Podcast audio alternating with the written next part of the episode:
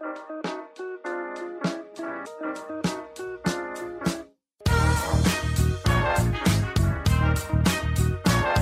merkst, ich kann da gar nicht so viel zu sagen, weil ich, also bei dem Sonnenuntergang habe ich noch gedacht, ja, äh, klar, krass, ne? Also. Hm. Ja, es ist so ein, ich glaube, es gibt irgendwo so, so, eine Anleitung für Standesämter, wie man das beschissenste Licht der Welt aufbaut. Genau. Ich glaube, dem folgen die Hälfte der Standesämter in Deutschland. Genau, ne? Tatsächlich in so einem Anflug von, man, man verblödet ja auch so ein bisschen mit so einem einfacheren Ding wie der Digitalfotografie, hast die Farbe weggemacht. Mhm. weil dann die Bilder irgendwie flau waren, hast du den Kontrast hochgerissen. Genau. Hm. Und dann sah es immer noch scheiße so. aus. Ja, genau. Hallo und herzlich willkommen. Wir sind die technischen Störungen. Mein Name ist Thomas Jones und mit der technischen Störung am anderen Ende des Podcasts sitzt der Falk Frasser. Hallo Falk. Also eigentlich bin ich ja heute die technische Störung. Ah, ich nehme es mit auf meine. Kappe. ja, also kurze Erklärung. Ich habe gerade hier, ich war, nee, ich habe gar nichts gemacht, wie immer. Nicht? Also jedenfalls. Falk hat gar nichts gemacht. Wir haben gerade eine halbe Stunde aufgenommen und ähm, irgendwie habe ich dann bemerkt, ich habe einen komischen Pegel. Also ich, nein, ich habe keinen Pegel, sondern. ja, für Freitagmorgen, ich hatte unter einem Promille, das ist ein komischer Pegel. Ah, je, nee. Also wir machen es kurz. Wir, wir nehmen jetzt, also ihr hört jetzt in den nächsten Sekunden unsere kaputte Aufnahme. Ich habe mir inzwischen ganz neue Kabel hier überall dran gesteckt und ähm, irgendwann switchen wir wieder in eine normale Tonqualität und ja. Also meine Tonqualität ist die ganze Zeit super. Und nur deswegen mussten wir das jetzt nochmal aufnehmen, wenn Thomas diesen genau. Satz sagen durfte. ja, äh, viel Spaß. Äh, es gibt jetzt, äh, folgt jetzt ungefähr 20 Minuten lang eine Skype-Aufnahme von mir und dann äh, machen wir jetzt mal weiter und, und spulen mal vor und bis gleich.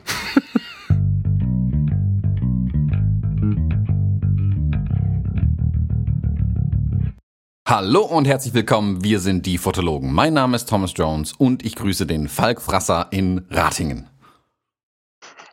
Hallo, guten Morgen, Thomas Jones. Du bringst mich völlig aus dem Konzept, wenn du irgendwas anderes sagst als du sonst. Ja, das hast du, das hast du ich glaube, ich habe verändert, bitte. Genau, ich, ich, ich, musste gerade selber kurz, ich war selber irritiert. Ich habe den Satz völlig andersrum äh, aufgebaut.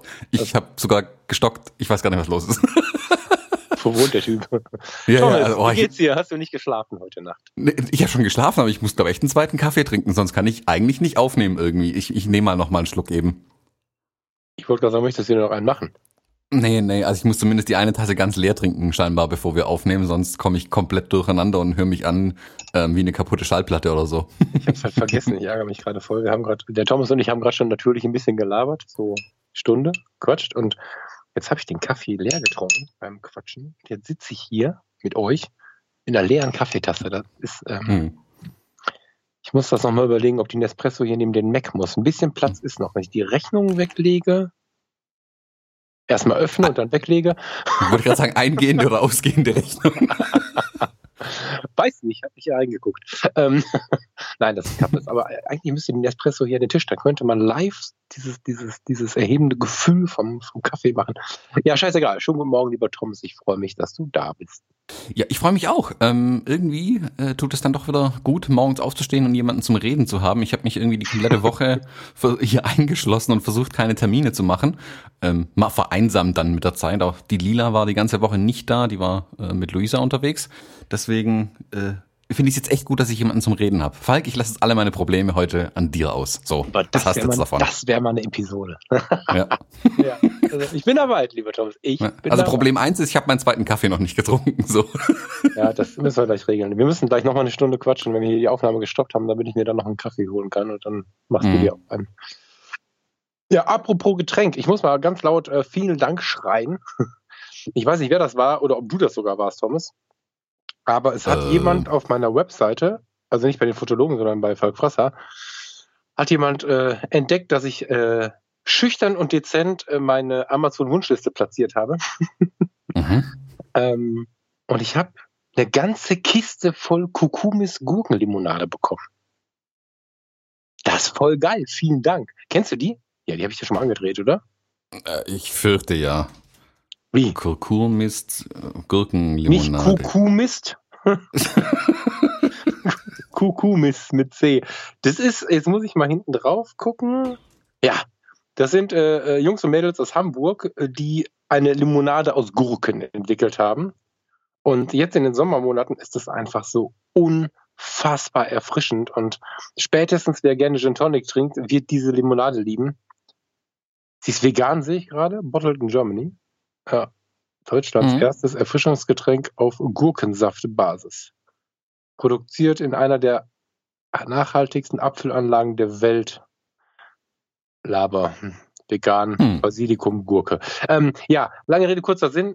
Erste Empfehlung, kauft euch mal Kukumis. Ähm, Gibt es sowohl bei Amazon als auch in coolen äh, Locations so. Und vielen Dank an den edlen Spender. Ich ähm, habe ja gedacht, die Liste findet nie jemand. Jetzt, jetzt weiß ich, dass ich sie doch richtig an, äh, richtig in die Webseite eingebunden habe. Es kann ja auch schon mal sein, dass ich irgendwas mache und dass es dann gar nicht so ist, wie ich denke. Da kann der Thomas ein Lied von singen. Aber es scheint funktioniert zu haben. Vielen Dank. Mhm. Äh, vielen Dank an dich nochmal an der Stelle für deinen Tipp mit der Amazon Wunschliste, weil äh, ich war kürzlich auf einem Business Lunch, hört sich fancy an, mit äh, vielen Dienstleistern aus der Hochzeitsbranche und alle haben das ein Problem geschildert, das auch ich schon hatte, und zwar, dass an die Brautpaare gerne was Gutes tun wollen und irgendwie, keine Ahnung, 50 Euro oben auf den Rechnungsbetrag draufpacken und den dir mitüberweisen aufs Konto. Ähm, das ist zwar nett gemeint, aber das Problem ist ja, dass du dann nochmal für 50 Euro extra eine extra Rechnung schreiben musst. Dann geht erstmal die Mehrwertsteuer weg und überhaupt, dann bleibt am Ende eigentlich nichts mehr übrig. Wenn man dann noch die Buchhaltungskosten abzieht, ähm, hat man Minus gemacht, mehr oder weniger. Ähm, und was ich ja seit langem mache, ist denen meine Amazon-Wunschliste mitschicken. Sagen, hey, wenn ihr das, den Bedarf äh, verspürt, mir etwas mehr zu geben, wenn ihr euch irgendwie dankbar zeigen wollt oder so, dann hier Amazon Wunschliste. Und den Tipp habe ich an alle anderen weitergegeben, die da mit am Tisch saßen und alle waren völlig begeistert. Ähm, von daher alle da draußen, die das gleiche Problem haben. Pro-Tipp, Amazon Wunschliste ähm, als ja, Trinkgeldliste quasi verwenden. Ja, genau. Ne? Das ist einfach eine ganz, ich finde, das ist eine ganz sympathische äh, Möglichkeit, auch so diese Gefälligkeitsbank mal so ein bisschen ähm, zu bedienen. Also es gibt ja durchaus ähm, Situationen, wo du auch, wenn du gewerblich arbeitest, wenn, wenn, wenn dein bester Freund, wo du Trauzeuge bist, fragt, ob du ein paar Bilder machst. So, dann mhm. musst du, da musst du ja jetzt keine Rechnung für schreiben. Ja, der ist ja erst Trauzeuge eingeladen, hast eine Kamera. Doch, natürlich, Falk. Da musst du immer eine Rechnung dafür schreiben. Fuck you. Ähm, das war der Hinweis fürs Finanzamt. Äh, jedenfalls gibt es diese Situation zwischen den Situationen, ja, wo du einfach ähm, nicht weiß, was mache ich damit. Ne? Der Onkel, also wir gehen mal weg von der Fotografie. Ich fahre Tante Müller zum Flughafen und ich will von der kein Geld haben. So, mhm. jetzt wissen die Leute in meinem Umfeld, also meine Freunde und, und, und meine, meine Verwandten und so wissen, dass es diese Liste gibt. Und ich gebe mir auch viel Mühe, dass da mal irgendwie eine Packung Merci drauf ist. Inzwischen kann ich es wieder sehen. Solange du im Krankenhaus arbeitest, kannst du es nicht mehr sehen, weil dir jeder immer nur Merci schenkt. Aber ähm, da, da war jetzt diese Gurkenlimonade drauf. Da sind also sehr viele günstige Dinge drauf.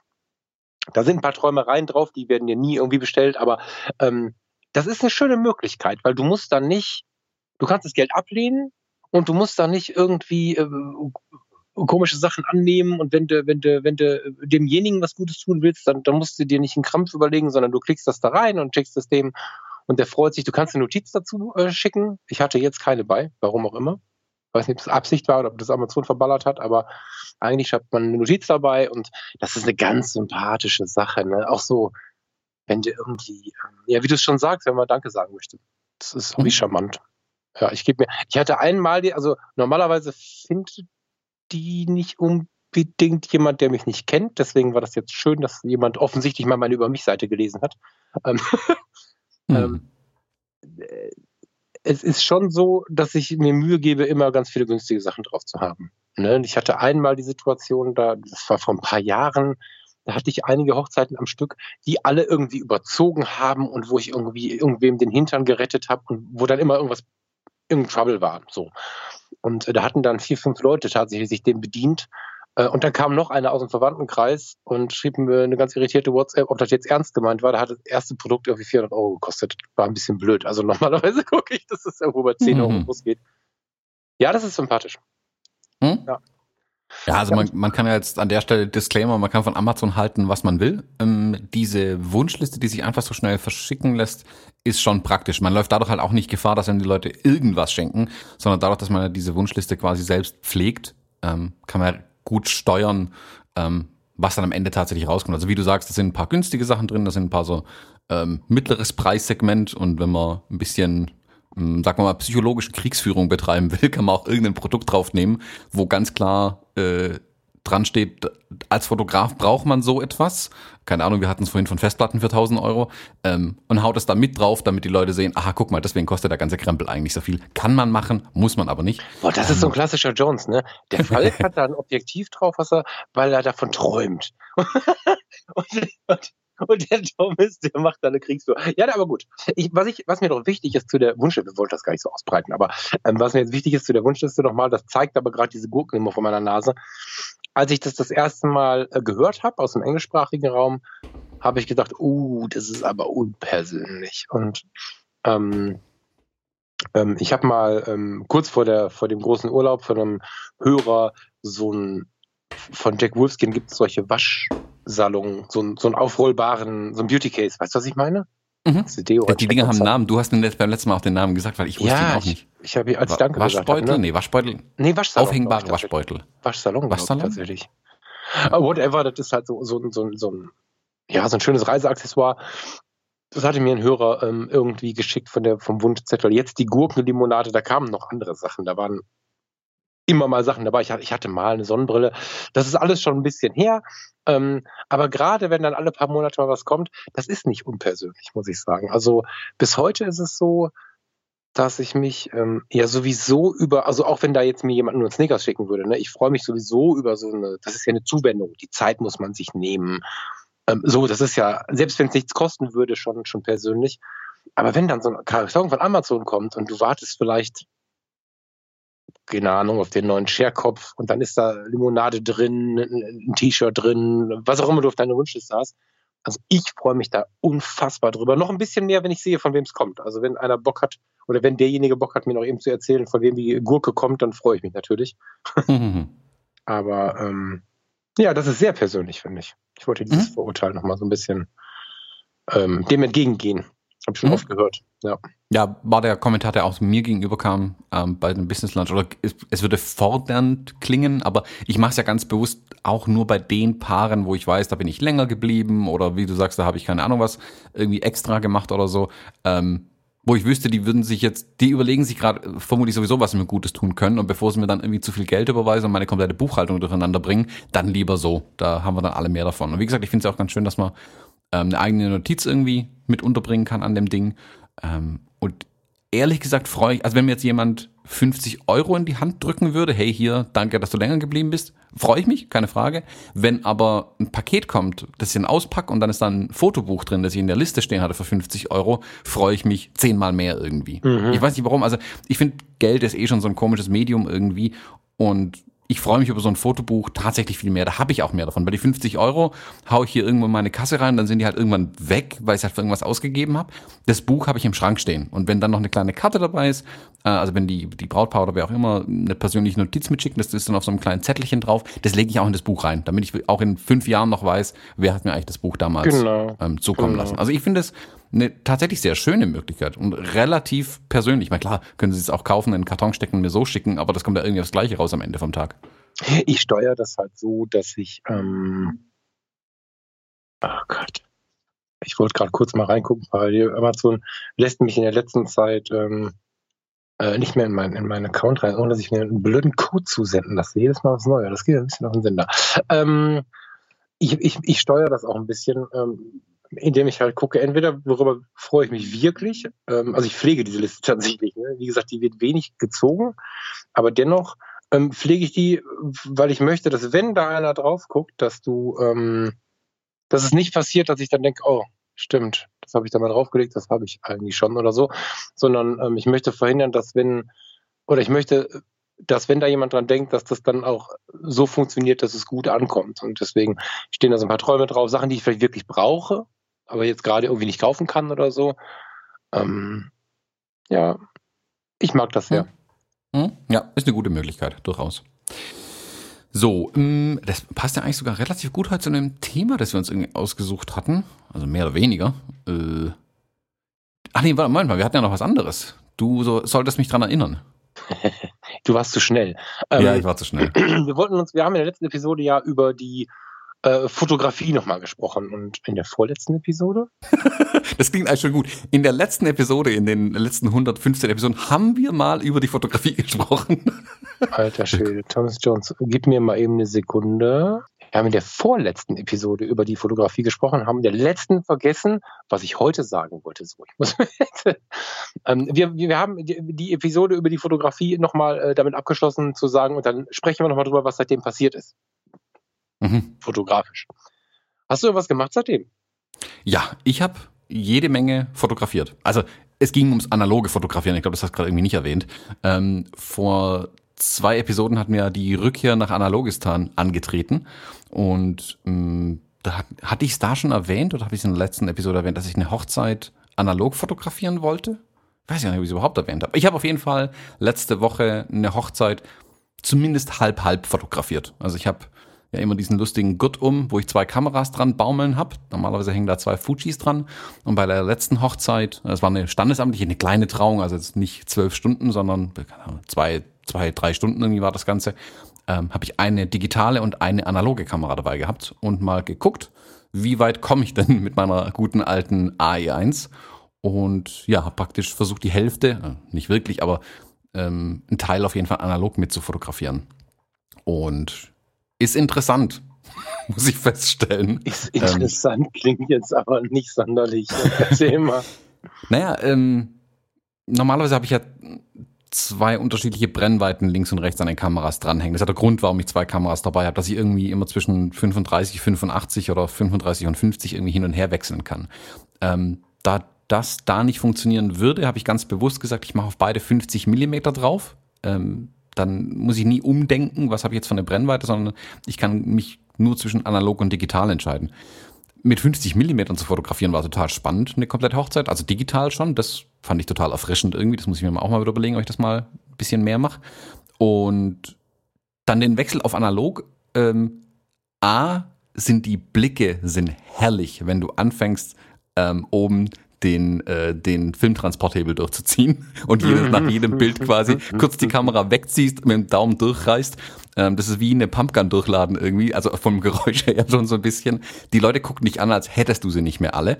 Mhm. Ähm, das war super interessant. Ähm, ich werde ja hin und wieder eh schon angesprochen auf die Fujis, ob das analoge Kameras sind, aber da denken sich die meisten, hey, so irre ist der nicht mit analogen rumzurennen. Also ich frage mal, aber ist die, ist die analog oder sieht die nur so retro aus? Naja, die sieht nur so retro aus. Mhm. In dem Fall, hast du richtig gesehen, wie die Leute erst die Frage im Kopf hatten und dann gesehen haben, wie ich an dem Filmtransporthebel ziehe und dann so, oh, das ist ja tatsächlich analog. Mhm. Ähm, das hat Blicke ausgelöst, sagen wir es mal so, und Gespräche.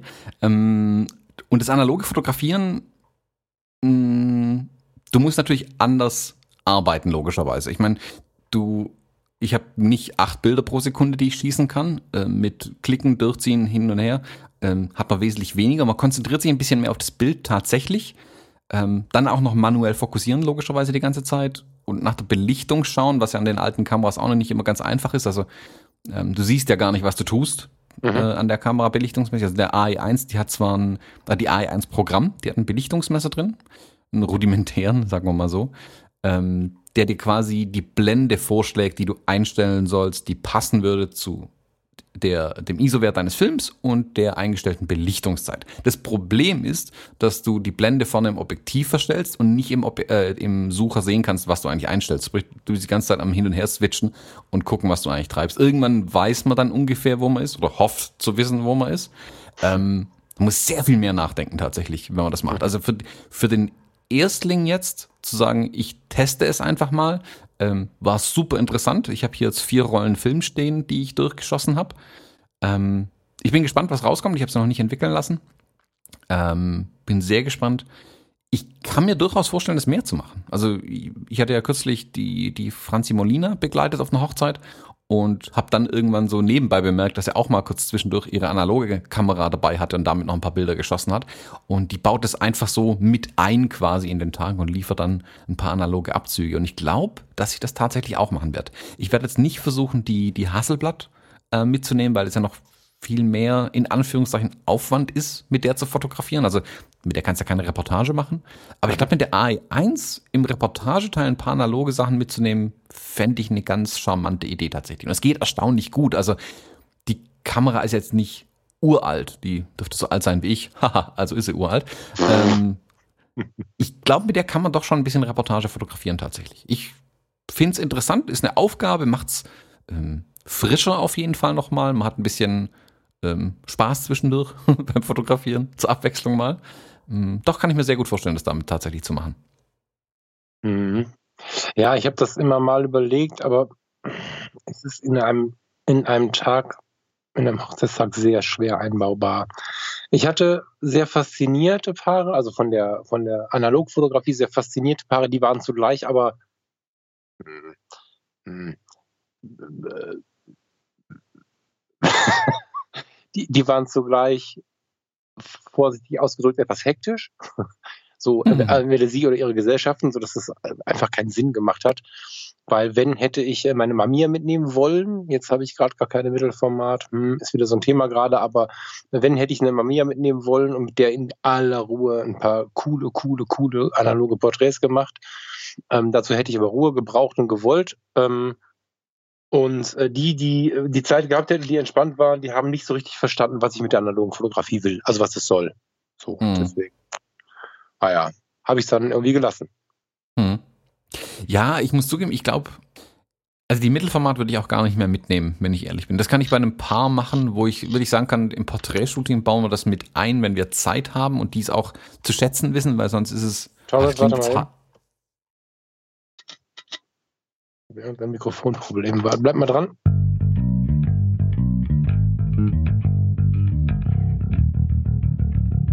So, wir wissen jetzt ja nicht genau, wo wir stecken geblieben sind, weil wir jetzt außerhalb der Reihenfolge aufnehmen. Deshalb versuche ich jetzt aus der Erinnerung, was vor 30 Minuten passiert ist, irgendwie wieder einzusetzen. Ich glaube, wir waren gerade beim Mittelformat. Ich hasse mich jetzt schon, wenn ich es dann nachher schneiden muss, den ganzen Krempel.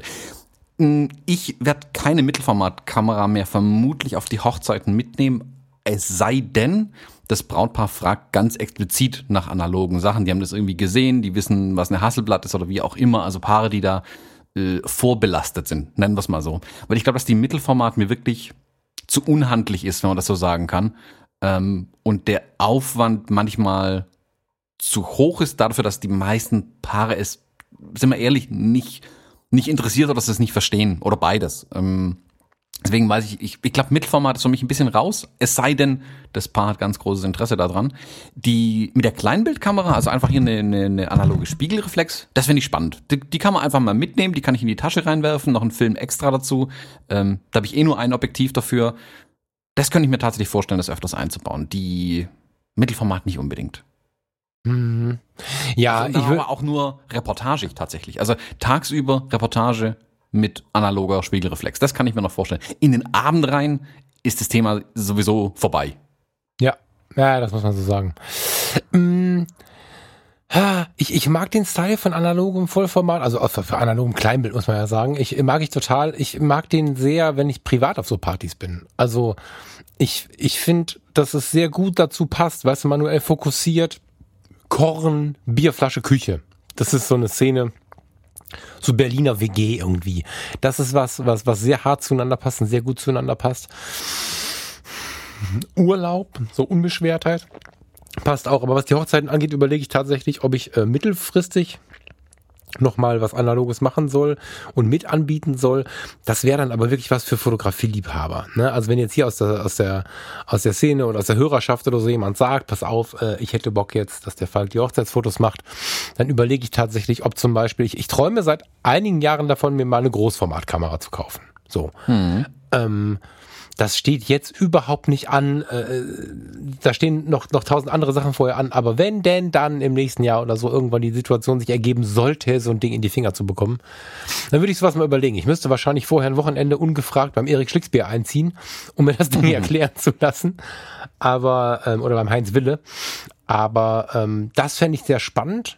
Dazu brauchst du aber Paare, die A, entweder fotografisch hart interessiert sind und auch zu schätzen wissen, was es heißt, so ein Großformat-Print dann zu haben. Der sieht ja wirklich, wirklich bestechend anders aus.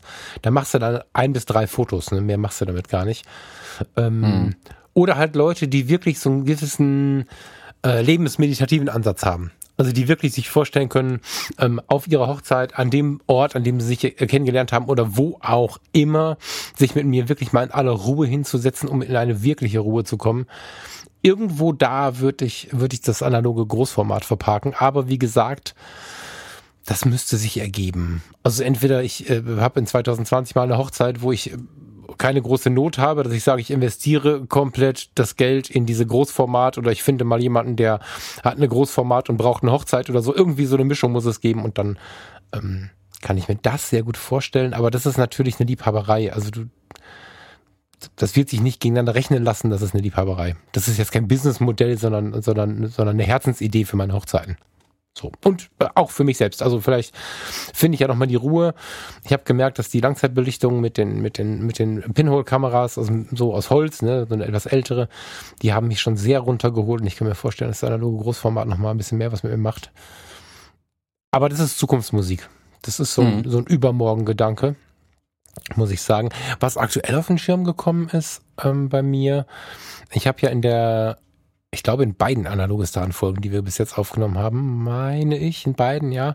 Und auch schon mal zu so einer autobiografischen Geschichte erzählt, dass meine erste Kamera oder die erste Kamera meiner Hand, die erste Spiegelreflexkamera in meiner Hand, die von meinem Vater, das war eine Genon CP7M heißt sie, glaube ich. Ja. Ähm, die Defekte von meinem Vater habe ich noch vor mir liegen. Die hat irgendwann den Geist aufgegeben und ist auch nicht mehr reparierbar. Habe ich gerade in der Hand. Und ähm, die Kamera, die hat mich hat mir die DDR-Grenze gezeigt. Hat mir, ich hab, kann man nachlesen auf meiner Homepage. Also da gibt es tatsächlich relativ viel Geschichte zu.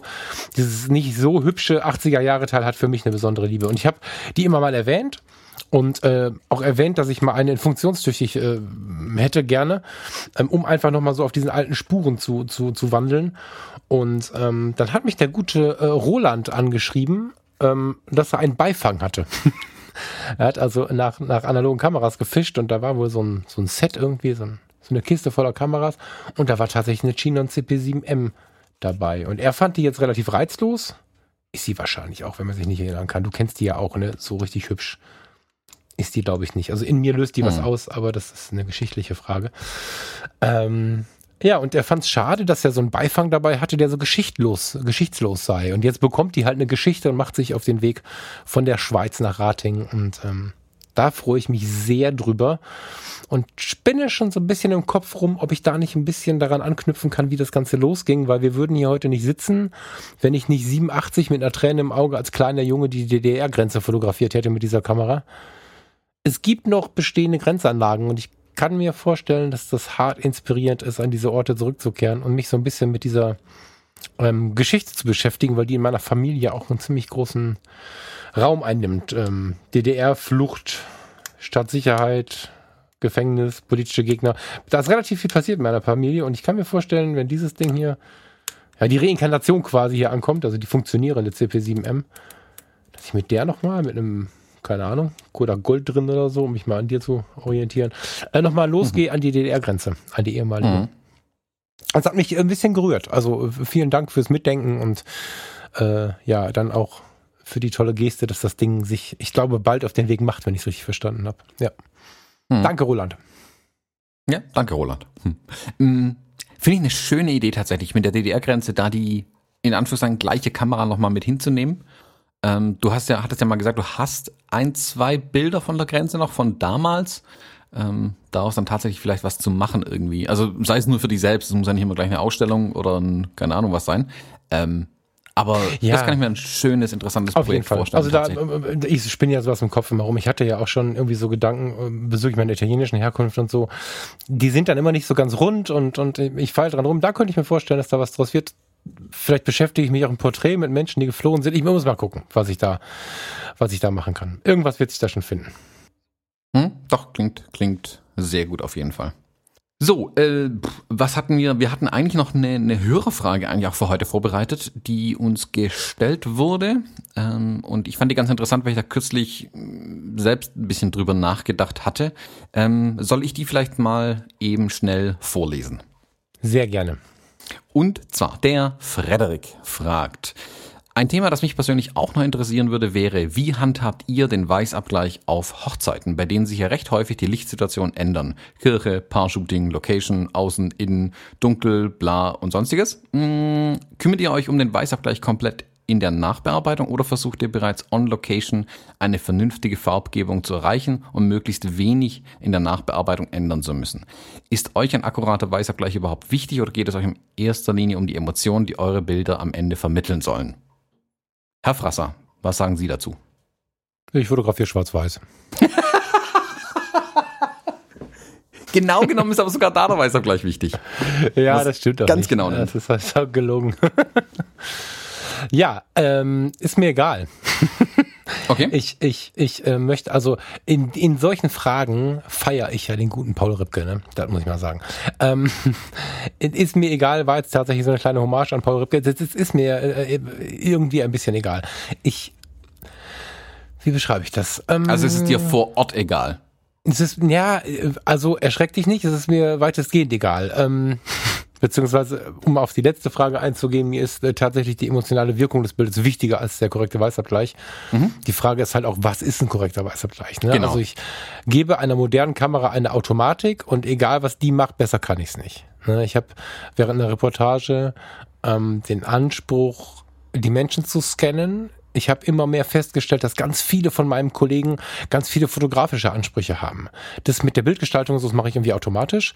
Das Wichtigste mit ganz viel Ausrufezeichen sind für mich äh, Blicke, was wird gleich passieren, wer denkt gerade was, wer fühlt gerade was, wem geht's gerade wie und so. Also ich bin die ganze Zeit eigentlich so in den Emotionen, die passieren, was mich auch so müde macht am Ende des Tages. Ähm, ich habe keine Zeit und, und auch kein Interesse daran, vor Ort über Weißabgleich nachzudenken. Das ist, äh, die ISO steht auf Automatik. Ich gebe die Blende vor, weil ich darüber gestalte und, und die Kamera rechnet hinterher. Und ähm, ich muss mir Mühe geben, daran zu denken, dass ich auf die Belichtungszeit achte, was, äh, was die Verwacklungsunschärfe angeht. Ich, ähm, nein, also das mache ich on Location gar nicht. Mhm. Null. Automatik an fertig. Ähm, wenn ich im Standesamt bin, ähm, die Kollegen hier aus der Gegend werden es wissen, das Standesamt ähm, auf der Inselstraße in, in Düsseldorf wunderschön ähm, hat zeitweise, ich weiß nicht, war jetzt ein halbes Jahr nicht drin, ja, hat zeitweise die Situation gehabt, Neon, LED, äh, Glühlampe und Tageslicht zu mischen. Hm. Äh, ja, mit, ist so ein, ich glaube, äh, es gibt irgendwo so, so, eine Anleitung für Standesämter, wie man das beschissenste Licht der Welt aufbaut. Genau. ich glaube, dem folgen die Hälfte der Standesämter in Deutschland. Äh, genau, ne? Also du hast äh, einen Farbverlauf übers Bild, der geht von tiefblau über lila ins Weiß und alles sollte weiß sein. Äh, ins Gelb und alles sollte weiß sein. Ähm, das ist immer wieder schlimm, da zu fotografieren. Ich habe einmal überlegt, was nimmst du jetzt? Aber es ist ja egal, es gibt ja einen Farbverlauf. Irgendwas ist immer Kacke. Genau. Und du kannst ähm, da ja gar keinen korrekt, in Anführungszeichen, korrekten Weißabgleich mehr hinbekommen, weil es gibt ja nicht ein genau. Weiß. Genau. Am ehesten habe ich festgestellt, äh, dass es am, also es sieht am natürlichsten aus, wenn ich ähm, erschreckenderweise das natürliche Licht draußen ein bisschen verwurkse. Also wenn ich eigentlich schon am Tag dem Licht draußen ein Blau gebe oder ein Blau zulasse, ähm, ohne dass ich ähm, und dafür drin einen natürlichen Blick habe, dann, dann wirkt es am natürlichsten. Ähm, ich fange in der Reportage nicht an, Bild für Bild in drei Weißabgleichsbereiche zu unterteilen. Das, das, ist, das ist meiner Meinung nach nicht sonderlich schlau, wenn man ähm, eh schon nach dem Geld gucken muss ähm, und, und die Paare nicht für 3.000, 4.000 Euro irgendwie äh, begeistern kann, dann kann man nicht hingehen und jedes Bild aus dem Standesamt in drei bis vier Weißabgleichszonen zu, zu, zu unterteilen. Dann bist du ja alleine mit den Standesamtfotos einen Tag beschäftigt so. Ne? Mhm. Und dadurch schaue ich mir das kleinste Übel an und ähm, ich habe festgestellt, äh, dass tatsächlich erschreckend, wo ich das natürliche Licht so mag, wenn ich dem draußen ähm, eine etwas unnatürliche Form gebe, dafür drin alles cool ist ähm, oder alles halbwegs cool ist, sieht es am besten aus. Das ist aber tatsächlich eine ganz individuelle äh, Entscheidung. Also wahrscheinlich komme ich beim nächsten Standesamtbesuch zu einer Uhrzeit, wo es halt nicht geht. Mhm. Ich ähm, mache da nicht so einen riesen Hermann drum. Ähm, ich schaue, dass die Bilder halt gut aussehen. Ich gebe mir alle Mühe, dass die, die, die, die, ja, die Darstellung nicht aussieht wie irgendwie in einem Anime-Film, sondern dass es irgendwie schön ist. Aber ich ähm, fange da nicht an, mit Graukarten rumzumachen oder sowas, sondern Automatik an und gut ist das. Ja, mhm. Also ist, dafür ist mir der Teil der Reportage auch zu wichtig. Das, das kann man bei, bei Produktfotos machen, finde ich. Oder, oder wenn man jetzt ähm, ein Foto für eine Webseite macht und ich stelle jetzt fest, das Standesamt möchte neue Fotos haben, dann drehe ich da andere Birnen rein. Alles kannst kann, ich kann ja nicht meine Birnen mitbringen. Also ich kann nicht auf eine Hochzeit kommen und sagen, Entschuldigung, ich muss hier mal kurz meine Birnen äh, tauschen. Und wer schon mal in Düsseldorf bei einer Hochzeit war, es gibt ja immer noch Frau General Frau General steht äh, jeden Morgen vom Standesamt, schließt das auf und schreit erstmal an, was sie zu tun und zu lassen haben. So eine rheinische Frohnatur, ähm, mhm. die auch jedem Fotograf die Kamera aus der Hand reißt und sagt, Jüngchen, stell dich mal dazu und dann da äh, mit den Kameras rumhantiert und sie gegen die Tischkanten schmeißt. Also diese Frau ist Gold wert, aber ich verspreche dir, wenn du im Düsseldorfer Standesamt eine Birne rausdrehst, bist du des Todes. Mhm. Insofern Automatik und gut ist es. Und wenn gar nichts mehr geht, schwarz-weiß. Mhm. also bei mir ist es so, ich mache die, ich würde sagen 80 Prozent vermutlich auch im automatischen Weißabgleich mittlerweile. Mhm. Bei der Reportage ändert sich's meistens entweder so häufig, dass ich mich auf die auf den Weißabgleich der Kamera verlassen möchte, oder ähm, es ist mir dann auch ein Stück weit egal wenn es leichte Schwankungen gibt. Also der Weißabgleich wird ja nie immer gleich sein, wenn du mit der mit der mit dem automatischen Weißabgleich arbeitest. Die Kamera versucht ja ihr Bestes da dabei, hm, weiß natürlich aber auch nicht immer, was los ist. Wenn ich jetzt aber so eine Situation habe, wie zum Beispiel hm, das Standesamt hier in Kirchheim unter Tech, wo auch eine Fensterfront ist mit teilweise buntem Glas noch drin, das macht das Ganze ja noch viel viel schlimmer. An der Alter. Decke ähm, hier so Halogen, nee, wie heißen die Dinge, also so Leuchtstoffröhren und an den Wänden Glühbirnen aus den 80ern. Ähm, mhm eine komplette Katastrophe dadurch natürlich und auch noch, glaube ich, eine orangene Wand hinter den Standesbeamten. Also du kannst eigentlich fast nur schwarz-weiß fotografieren.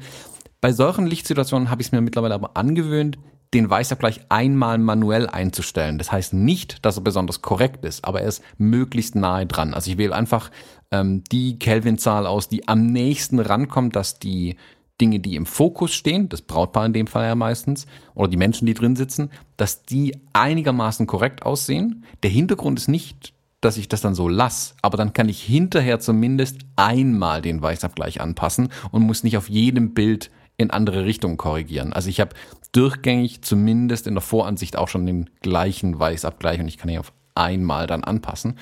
Mm, das macht es ein bisschen einfacher für mich in der Bearbeitung, das dann auch konsistenter hinzubekommen einfach. Ähm, wo ich dann, ansonsten lasse ich dann wieder, sobald wir die, aus der Tür rausgehen, aus dem Standesamt, wieder automatischer Weißabgleich und gib ihm.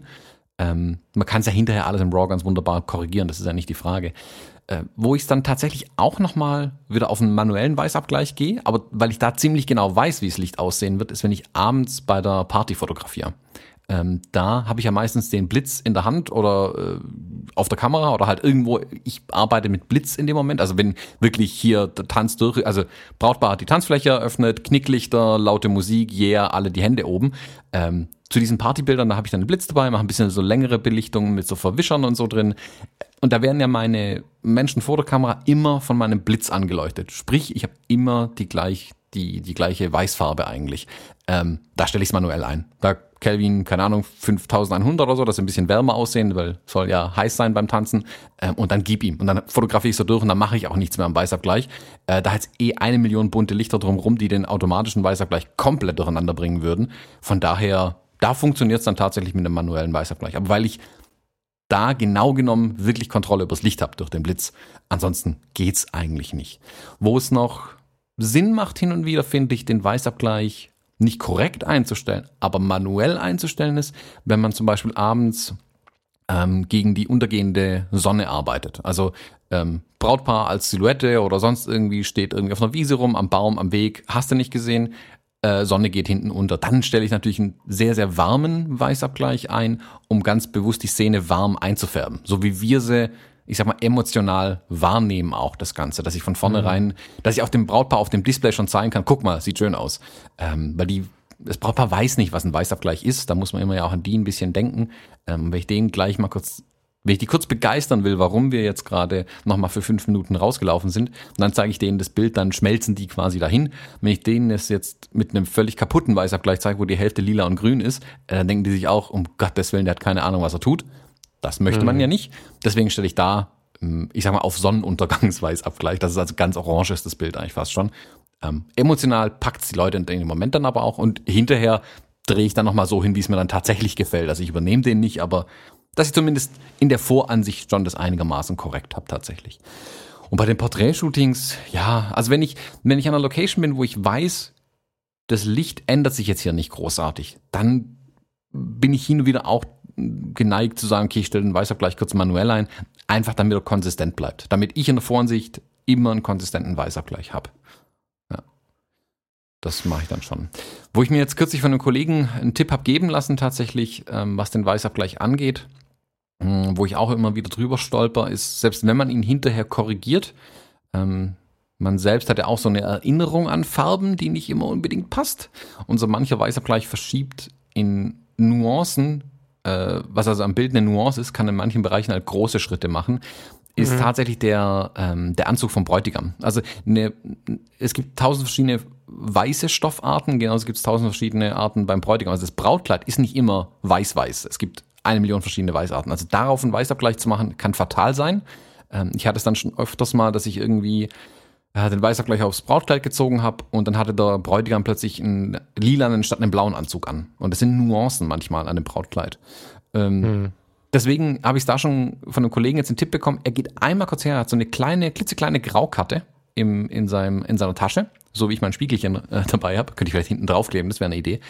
Geht zum Brautpaar hin, stellt die da hin und fotografiert einmal Graukarte, Brautkleid und Anzug zusammen auf einem Bild. Dass er eine Referenz hat, wo er wirklich weiß, so sah die Realität aus. Und dann kann er anhand dessen später den ganzen Rest wieder angleichen. Also ich glaube, mit dem ein Bild macht man sich wirklich das Leben leichter. Und ich überlege mir tatsächlich, ob ich das auch machen soll, dass ich nicht hinterher da sitzen muss ähm, und mir meine Notiz rauskramen muss, in der dann steht, ähm, Anzug vom Bräutigam leicht bräunlich. Dass ich dann hinterher weiß, okay, der ist mhm. nicht grau, ich darf den nicht grau machen, sondern der ist leicht bräunlich gewesen. Ähm, das ist vielleicht so ein Tipp, da kann ich es mir tatsächlich vorstellen, um eine gewisse Farbtreue hinzukriegen, dieses eine Bild mit der Graukarte zu schießen. Aber sonst, ja, also kann man machen, muss man nicht. Man kann es im Großen und Ganzen hinterher korrigieren. Und was Frederik hier ja auch schreibt, ähm, geht es uns um die Emotionen im Weißabgleich. Großes, großes Ausrufezeichen. Einen korrekten Weißabgleich ist nicht immer das, was ich suche bei meinen Bildern. Also auch wenn ich später dann die Bearbeitung der RAW-Dateien mache, ähm, kann es durchaus sein, dass wenn ich in einer Location bin, wo jetzt alles mit Kerzen angeleuchtet war, ein korrekter Weißabgleich würde ja heißen, dass jetzt die Wände auf weiß zieht und die Kerzen wie Magnesiumfackeln weiß leuchten. Was ja nicht der Fall ist. Die sind ja eigentlich gelb. Also ist der für mich emotional korrekt, der Weißabgleich, dass das schon auch alles einen leichten Gelbstich hat, weil so sah es ja tatsächlich auch aus. Also da darf man sich auch nicht verleiten lassen, nur technisch korrekten Weißabgleich zu verwenden, sondern ja. emotional korrekten Weißabgleich. Ja, voll. Und ähm, du merkst, ich kann da gar nicht so viel zu sagen, weil ich also bei dem Sonnenuntergang habe ich noch gedacht, ja äh, klar, krass, ne? Also das ist ein bisschen auch das, wie bewusst man es macht oder wie unbewusst man es macht. Da habe ich gar nicht dann gedacht gerade. Klar gucke ich beim Sonnenuntergang, dass man das anpasst und so, ne? Aber ja, ich äh, merke immer wieder und das finde ich aber auch spannend, das ist gar kein Gemecker jetzt, wie unterschiedlich äh, wie die Fotografie erleben. Mhm. Das ist ähm, total spannend. Aber manchmal fehlt es einem auch, ne? Also ähm, äh, ich stelle dann fest, wenn ich ähm, zum Beispiel, wenn ich dann mal auf Architektur gehe, ähm, und ich habe dann Zeit, also Architektur gerade bei, bei Zeit, weil dann stehst du an irgendeinem Ort und richtest aus und machst und tust und dann stellst du plötzlich fest, ach krass, da drehst du an dem Rad hier, da hast du lange nicht dran gedreht. Das ist ja der Weißabgleich. Was das auf einmal für ein anderes Bild macht, das ist schon ähm, faszinierend. Aber weil ich halt so oft damit ähm, nicht arbeite in der Reportage, ist mir der ja beim Fotografieren nicht so geläufig. Ja. Ja, das hängt aber auch schlicht und ergreifend damit zusammen, ist ja kein Geheimnis. Ich mache halt gerade pro Wochenende, komme ich mit 4000 Bildern heim. Ähm, genau. natürlich ist es mir, ähm, ich stelle den ja blind um mittlerweile so. Das ja, ist natürlich auch ja. ein, einfach eine Frage der Erfahrung, die man damit reinbringt. Also am Anfang ist man mit dem automatischen Weißabgleich und man kümmert sich hinterher drum, sicherlich sehr gut beraten, anstatt dass man da steht, mit Graukarten hantiert, an der Kamera nicht so hundertprozentig weiß, wie das funktioniert und jeden Moment verpasst. Also Mhm. Das lieber mal in einem anderen Setting üben tatsächlich. Und wenn man wirklich Film ist, damit dann es auch in die Reportage mit rein übertragen, wenn man es wirklich, ja, quasi schon, schon fast blind äh, machen kann. Aber wie du ja auch sagst, du fotografierst auch in ISO-Automatik. Ich ja auch. Also ich lasse viele andere Dinge, überlasse ich komplett der Kamera dann zum Beispiel und verwende quasi nur die Belichtungskorrektur. Also ich drehe nicht manuell ISO und Zeit hinterher. Mm, das, nö, darf die Kamera gerne für mich machen. Das macht sie nämlich sehr gut. Und ich sehe ja im Display auch direkt, ähm, was er tut. Das ist der, der große Vorteil in den spiegellosen Kameras. Was mich ja, übrigens auch also, an der also analogen verwirrt hat, dass ich im Bild nicht sehen kann, wie die Belichtung, ja. Suche nicht sehen kann, wie die Belichtung ist. Ja, ich hatte neulich vom, von einem Kunden eine 5D Mark III in der Hand und habe mich eigentlich gefreut, so eine ja, eine Wiederbegegnung zu haben und, und habe dann irgendwie durchgeguckt und habe dann tatsächlich nochmal irritiert geguckt und dann fiel mir ein, ach nee, Spiegelreflex, stimmt. Mhm.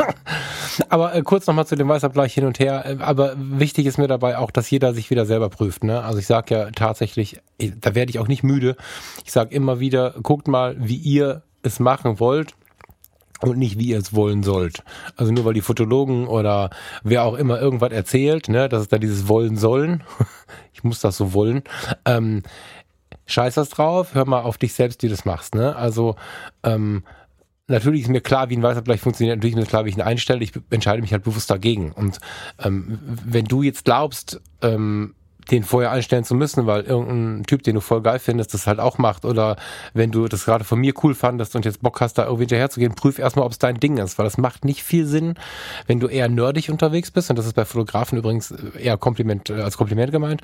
Wenn du eher nerdig unterwegs bist, wie der Thomas. Ja, ich, ich habe schon drauf gewartet.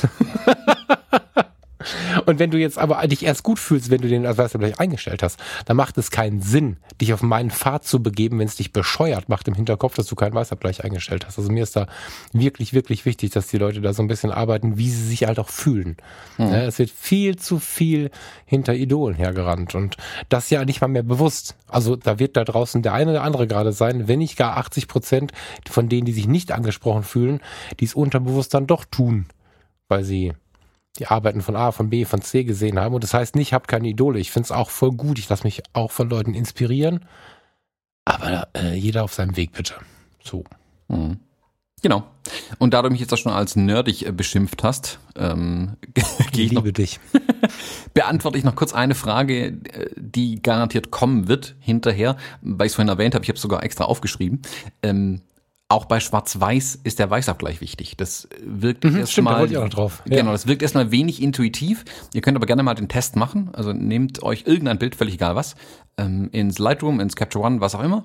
Äh, wählt Schwarz-Weiß an, also klickt auf hier Schwarz-Weiß äh, verarbeiten und dreht dann am Weißabgleichregler. Ihr werdet sehen, dass sich das Bild ändert.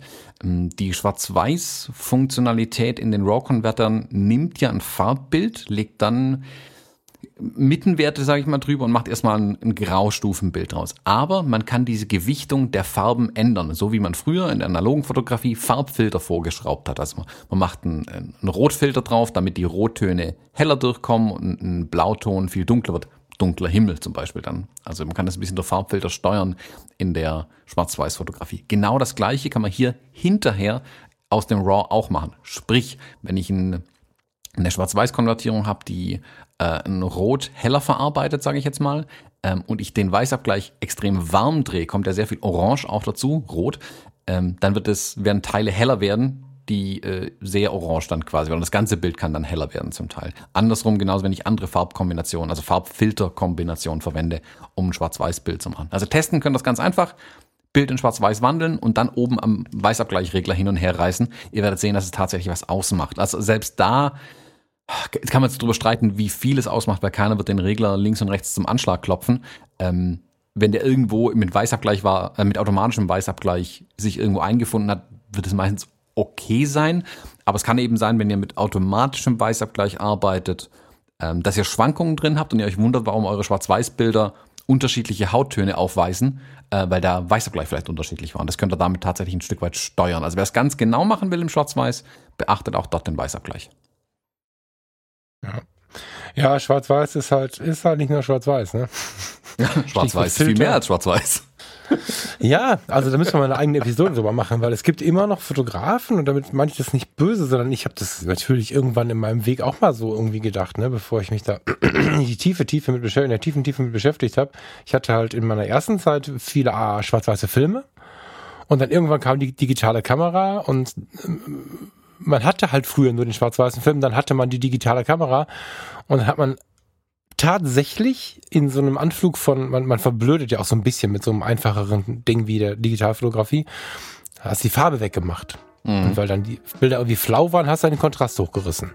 Genau. Hm. Und dann sah es immer noch scheiße so. aus. ja, genau. Und äh, es gibt halt, ich kenne sehr viele Leute oder habe sehr viele Leute getroffen in den Jahren, die sagten, ach, ich mache mal Schwarz-Weiß-Bilder, aber das wirkt halt nicht.